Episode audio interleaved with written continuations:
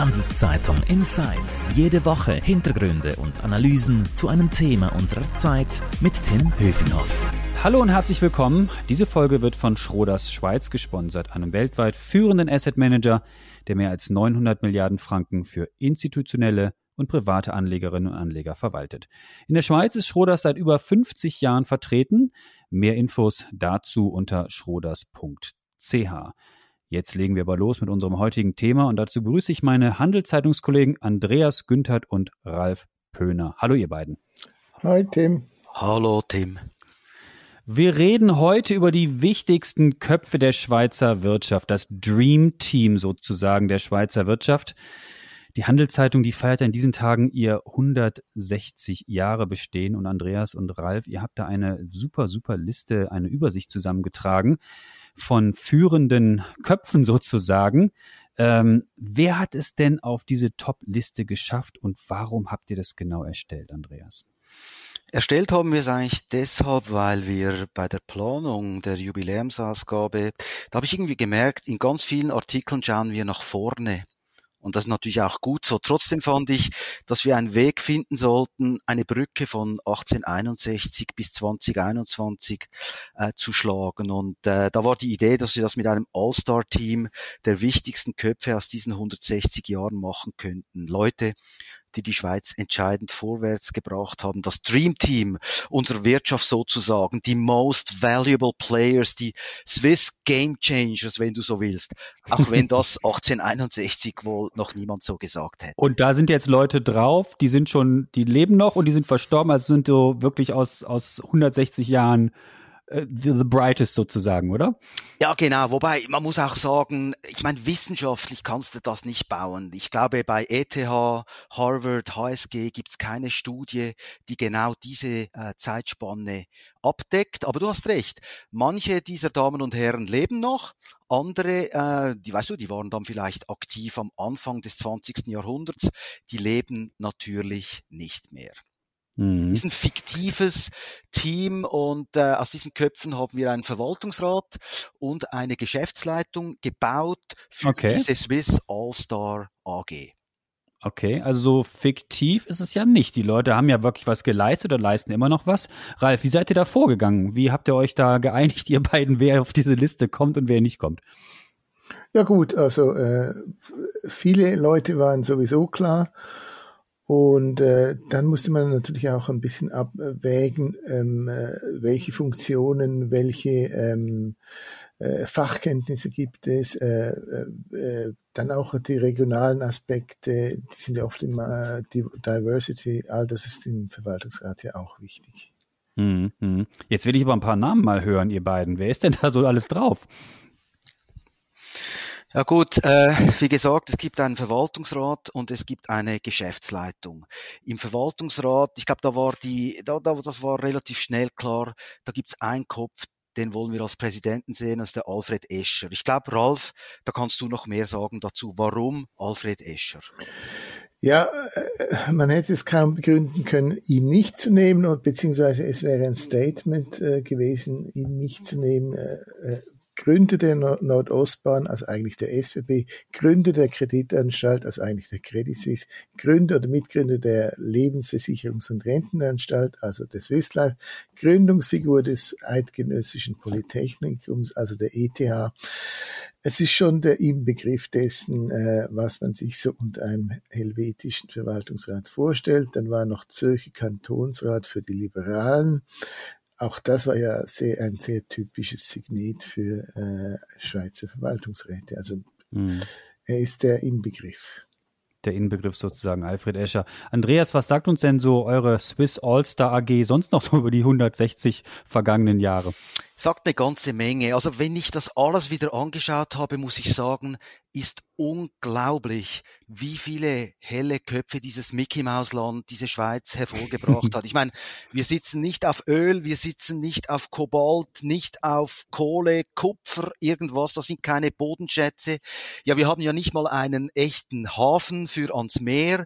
Ähm, es ist irgendwie klar, dieses Land musste einfach sich über das Brain äh, irgendwie definieren. Und da sind so viele tolle Namen zusammengekommen. Spannend auch, das sind längst nicht alles nur Leute, ähm, die in der Schweiz geboren sind, sondern es sind viele Leute auch, ähm, Ralf, vielleicht kannst du noch was sagen dazu dann, Leute, die aus dem Ausland äh, gekommen sind und die hier Großes und Bleibendes geschaffen haben. Also die Schweiz, dass die Schweiz lange immer so offen war und es immer noch ist, hat den Werkplatz ganz bestimmt genutzt. Oder wie siehst du das, Ralf? Ja, das ist, wenn etwas auf dieser Best-of-Liste auffällt, dann die internationale Dimension. Es gibt fast keine Figuren, die nicht aus dem Ausland kamen oder nicht zumindest im Ausland wirkten oder nicht äh, äh, dann im Ausland ihre Firma stark weiterentwickelt. Das hat natürlich mit der Kleinheit des Landes zu tun, also einmal umfallen und man ist im Ausland klar, aber das wäre in Österreich schon anders und in Frankreich, Deutschland, Italien sowieso. Hm. Wer ist denn zum Beispiel aus dem Ausland ja. dazugekommen? Genau, wer ist denn da dazugekommen? Schauen wir mal in die Geschäftsleitung rein zum Beispiel. Da haben wir den CEO, da haben wir nominiert den Nicolas G. Hayek, legendärer Retter der Schweizer Uhrenbranche. Ähm, wir haben einen Chief Investment Officer namens Oswald Grübel, ähm, der Gentleman aus Deutschland, der eigentlich als einziger Mensch einmal die UBS und einmal die Credit Suisse äh, geleitet hat. Wir haben einen Chief Marketing Officer, Helmut Maucher, der Nestle äh, zum Weltkonzern gemacht hat und so weiter und so fort. Am Schluss haben wir hier einen natürlich subjektiv und spielerisch zusammengesetzten Mix aus Köpfen.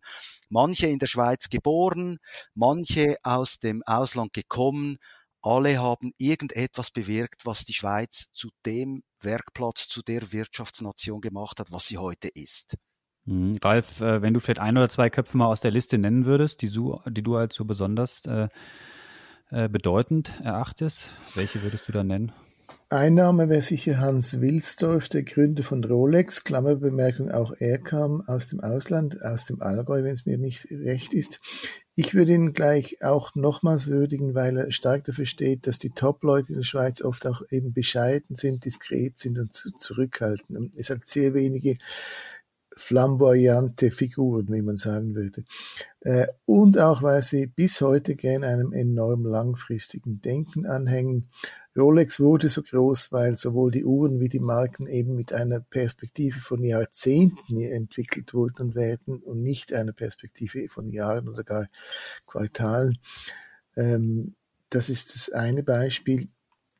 Ein da würde ich gerne erwähnen, wir haben mal einen eigenen Podcast gemacht, ist noch gar nicht so lange her, über Rolex, über die Bedeutsamkeit von Rolex. Und äh, äh, wer sich dafür interessiert, der kann in unserer Podcast-Liste nochmal nachschauen. Also wie gesagt, einen eigenen Rolex-Podcast haben wir auch mal gemacht. Aber äh, sorry fürs Unterbrechen. Man erinnere sich, Wilsdorf hat Rolex noch zu Lebzeiten in eine Stiftung überführt, die der, die, der Konzern gehört heute noch dieser Stiftung und darum fließen all die Multimillionen aus den Luxusuhren zu den Ärmsten und in den Naturschutz. Die Firma ist der Traum jedes Sozialisten. Okay. Das äh, hört man nicht so oft. Die Marke steht ja eigentlich so für den Superluxus, weil du sagst, es ist der Traum jedes Sozialisten. Okay, das finde ich eine interessante Debatte. Auch hier, äh, das ist durchaus, steht ein bisschen ja für die Zustände hier in der Schweiz. Also es ist eigentlich sehr luxuriös, aber gleichzeitig eine gewisse soziale Abfederung gibt's auch. Okay. Äh, Andreas, äh, sag mal, was wären denn so ein, noch ein, zwei Köpfe, die du so findest, die man noch mal besonders nennen sollte? Ja, der Charme eines solchen Dreamteams besteht natürlich auch darin, dass du Köpfe hast, die irgendwie jeder kennt, die da unbedingt rein müssen und mhm. vielleicht auch mal einen Kopf, wo du sagst, ah, wer ist das denn? Und da würde ich eigentlich gerne eine bekannte und eine etwas unbekanntere Person nennen und interessanterweise, Tim, haben beide mit dem Thema Alkohol zu tun. Wieso Alkohol? Was hat das damit zu tun? Ja, also getrunken habe ich noch nichts heute Morgen. Ich bin trocken, aber ähm, ich werde dir gleich sagen, wer das ist. Zum einen äh, fand ich super spannend die Figur der Else Züblin-Spinner. Diese mhm. Dame hat 1914 den Schweizer Verband Soldatenwohl gegründet. Das war eine Non-Profit-Organisation, bei der Schweizer Soldaten mit gesunder Kost versorgt wurden, aber ohne Alkohol, weil das damals ein wirklich weit verbreitetes Problem war. Männer, die äh, ihren Wochen- oder Monatslohn gleich in Alkohol äh, umgetauscht haben und ganze Familien äh, ruiniert haben. Also kein Alkohol bei der Frau Züblin-Spinner und schon bald nach 1914 gab es hunderte solcher Soldatenstuben in der Schweiz. Else Züblin-Spinner übrigens war vor dieser Gründung Journalistin und das beweist doch auch, dass selbst auch aus einem Journalisten man noch was äh, Gescheites werden kann. Okay, und was hat das jetzt von damals, also was hast du gesagt, 1914, jetzt mit heute, 2021 genau zu tun? Eine ganze Menge, Tim, weil aus dieser Non-Profit-Organisation der Frau äh, Züblin-Spinner ist die SV Group entstanden. Das war also die Keimzelle von jenem Gastro- und Hotelmanagement-Konzern, der heute der größte Personalverpfleger der Schweiz ist. Ja, verstehe, okay. Nun abermals nochmal kurz ein Hinweis auf unseren Sponsor. Diese Folge wird von Schroders Schweiz unterstützt. Mehr über Private Equity, Immobilien, Wandelanleihen oder Aktien unter schroders.ch. Andreas, jetzt habe ich dich vorhin gefragt nach zwei Leuten. Jetzt die zweite musst du auch noch nennen. Ist auch eine Frau oder wer ist das? Nee, da haben wir einen Mann und das ist ein bisschen eine bekanntere Figur, würde ich mal sagen. Das ist der Mikrogründer Gottlieb Duttweiler. Für mich eine Jahrhundertsfigur. Ich meine, wenn einer Sätze sagt wie der Mensch im Mittelpunkt und nicht der Franken, da kommen wir wieder ja. auf diese sozialistische Idee vom genau. sozialen Kapital zurück. Und zum Alkohol, da gibt's ja auch noch ein Thema, oder? Genau, äh, war natürlich auch seine Idee, war kein Alkohol in den Läden, sehr speziell. Man kann jetzt vieles sagen über die Mikro von heute. Es gibt massenhaft Schweizerinnen und Schweizer, die sagen, der Dutti würde sich im Grab umdrehen, auch bei der aktuellen Alkoholdiskussion. Aber für mich ist Dutti auch mit seinem damaligen Kampf gegen überteuerte Markenartikel, die Etablierung der Eigenmarkenindustrie ein Gamechanger. Und deshalb habe ich für Dutti in der Geschäftsleitung des Swiss All-Star AG den Posten eines Chief Evangelist äh, geschaffen. Da sitzt also einer, der für den Spirit sorgt. Damit mich jetzt nicht der Bandstrahl aus Basel trifft bei dieser ganzen äh, Migro ähm, Lobesgeschichte. Ja, es sitzt auch jemand von Coop, in der Geschäftsleitung des Swiss All-Star AG. Die mhm. Kirche bleibt also im Dorf, beziehungsweise dieses Dorf hat zwei Kirchen, so wie wir es kennen, aus dem Schweizer Detailhandel. Und jetzt mal ganz ehrlich, wenn ich euch beide Jungs jetzt hier so reden höre mit eurem All-Star Dream Team, äh, ich höre jetzt ein, zwei Namen, äh, also Frauen habe ich jetzt gehört, aber ist schon ein bisschen männerlastig, oder? Die Schweizer Wirtschaft, muss man schon kritisch sagen, oder? Gut, man muss auch mal sehen, wir, wir sprechen hier von einer Zeit 160 Jahre zurück. Und lange, lange Jahre hatten Frauen einfach nicht die Chancen und die Möglichkeiten, sich da riesig einzubringen. Ähm, Züblin Spinner hatten wir bereits 1914. Und Ralf, äh, vielleicht kannst du noch was sagen dazu. Du hast dich sehr stark gemacht für Carla del Ponte.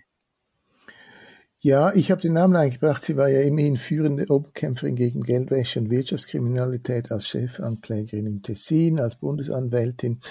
Und die Rolle von Leuten, die äh, Law and Order und Compliance im Griff haben, ist ja immer wichtiger geworden. Sie weiß also, wo da die Fallstricke sind. Wenn man noch den Aspekt der internationalen Vernetzung bis hinauf in die hohe Weltpolitik hinzufügt, das schätzt man ja auch immer bei Verwaltungsräten, da ist Gara del Ponte natürlich sowieso ein Faktor. Dann ging es doch um Diversity. In den VR der Schweiz AG gehören einfach auch Tessiner, finde ich, und sie ist eine Tessinerin mit globaler Ausstrahlung. Der Tim will jetzt natürlich wissen, gab es eine Quote für Frauen und wie hoch sind die Frauenanteile? Dazu kann ich sagen. Ich habe mich nicht getraut zu fragen. Ja gut, genau. nee. Ähm, es gab keine Frauenquote. Wenn wir uns den Verwaltungsrat anschauen, sechs Köpfe sind da, ähm, eine Frau mit äh, Carla Del Ponte kommen auf eine Quote von 16 Prozent. Finde ich nicht so schlecht, wenn man 160 Jahre äh, im Blick hat. Der Schilling Report zum Beispiel, der jedes Jahr die Quoten in den wichtigsten Schweizer Firmen ermittelt, kommt 2021 auf einen Frauenanteil im VR von 20 Prozent. Ich denke, da sind wir mit 16 Prozent nicht so schlecht. Gehen wir noch kurz in die Geschäftsleitung. Da sind 16 Köpfe drin bei uns. Wir haben drei Frauen nominiert, die äh, Magdalena Martullo Blocher, die ehemalige Swissair Kommunikationschefin Beatrice Chanz und Else Züblin-Spinner, haben wir schon gesprochen von ihr. Drei Frauen, Anteil 18,75 Prozent, mehr also im Schilling, als im Schilling Report, der 2021 auf einen Anteil von 13 Prozent kommt. Sehr löblich. Mir ist, dazu noch, ja. mir ist dazu noch eingefallen, dass der Schriftsteller Alex Gappi vor einigen Jahren ein Porträtbuch geschrieben hat über die wichtigsten Schweizer Wirtschaftsfiguren, so ziemlich genau in unserer Handelszeitungsjubiläumsepochen. Und jedem hat er ein Kapitel gewidmet, Matschi, Nestle, Bali, Lind, Hoffmann, Laroche und so weiter. Nur Männer. Nur Männer. Mhm. Und der Titel des Buches lautete Patriarchen. Okay. 2007 konnte er das noch machen. Heute würde man wohl sagen, geht nicht, Herr Gabü. Zurück, suchen Sie sich noch ein paar Frauen, paar Frauen und suchen Sie sich einen neuen Titel. Insofern zeigt sich auch äh, da, wie sich unsere eigene Zeit jetzt gewandelt hat. Mhm. Ich finde es ja super interessant, was ihr da gemacht habt. Klar, es hat so ein spielerisches Element, äh, äh, ähm, aber ich finde es wirklich sehr spannend. Aber ihr musstet euch wahrscheinlich auch begrenzen und musstet ein, bestimmtes äh, Dream Team zusammenstellen. Fehlen da irgendwelche Leute, wo ihr gesagt hättet, ach, die hätten wir gerne noch mit reingenommen, wenn man das irgendwie hätte erweitern müssen? Tim, mein Herz hat geblutet, wenn ich gesehen habe, wen wir da alles rausschmeißen mussten. Ja, wenn du für die Printausgabe arbeitest, ist der Platz einfach beschränkt, oder? Also ich nenne dir mal ein paar Leute, die natürlich unbedingt in so ein Team gehört hätten. Nehmen wir Nespresso Erfinder Erik Favre. Ich meine, der hat für ewig geändert die Art, wie wir äh, Kaffee trinken. Nimm den Genfer David Marcus, der bei PayPal eine unglaubliche Karriere hingelegt hat. Dann ist er zu Facebook gegangen. Jetzt erfahren wir gerade dieser Tage, dass er weg ist dort, hat wahrscheinlich ein neues spannendes Ding am Kochen. Ich gebe dir noch vier Namen mehr. Franz Julen, der Bergler, der Intersport weltweit groß gemacht hat, der Discount-Titan Karl Schweri, der E-Commerce und Logistikpionier Roland Brack in der Schweiz. Ich meine, das sind unglaubliche Namen und da gäbe es noch so viele mehr, aber ich meine, du willst ja auch nicht eine Geschäftsleitung haben mit 700 Leuten drin.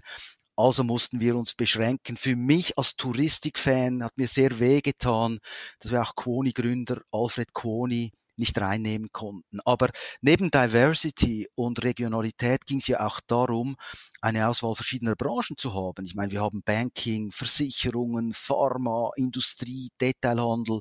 Und beim Tourismus, um nochmal auf den fehlenden Alfred Quoni zurückzukommen, da fand ich letztlich den Walliser Cesar Ritz äh, wichtiger. Äh, er hat äh, Großartiges geleistet beim Thema der Luxushotellerie und bis heute steht das von seinem Namen abgeleitete englische Wort ritzy für nobel oder feudal. Und ich meine, dass du mit deinem Namen in den Duden reinkommst, das haben nun wirklich wenige geschafft. Das schaffen wir beide nicht, Andreas. Äh, Ralf, nicht. Äh, Gibt es noch Gamechanger, wo du sagst, ja, die Leute haben wirklich was bewegt und die, die muss man auch noch erwähnen?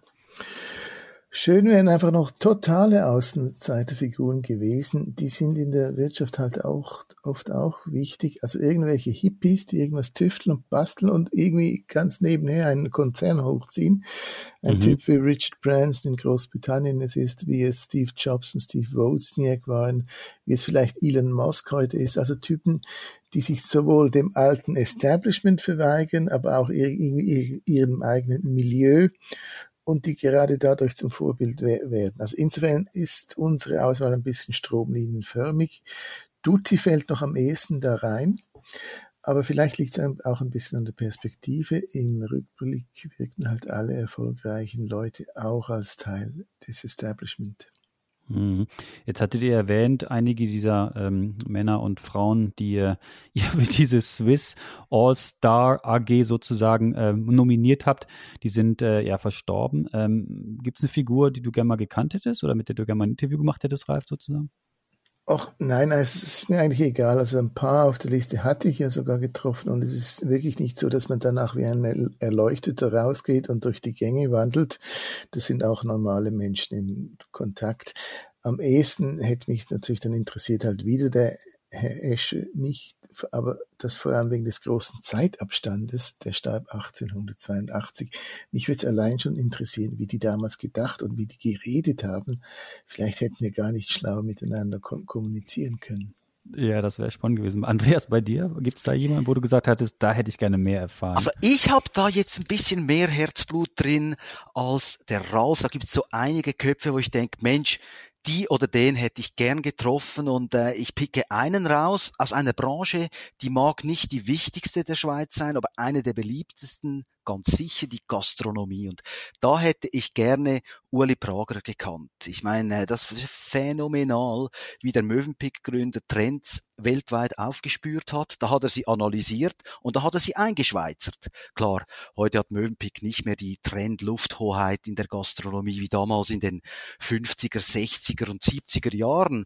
Aber heute noch gehe ich gerne in die wenigen Silberkugeln, ähm, die übrig geblieben sind. Eine Gründung von Uli Prager damals und dort in eine Silberkugel würde ich gerne mit UP hingehen, ein Silberbifi essen. Äh, mit Käse bitte für mich. Ja, das klingt doch super.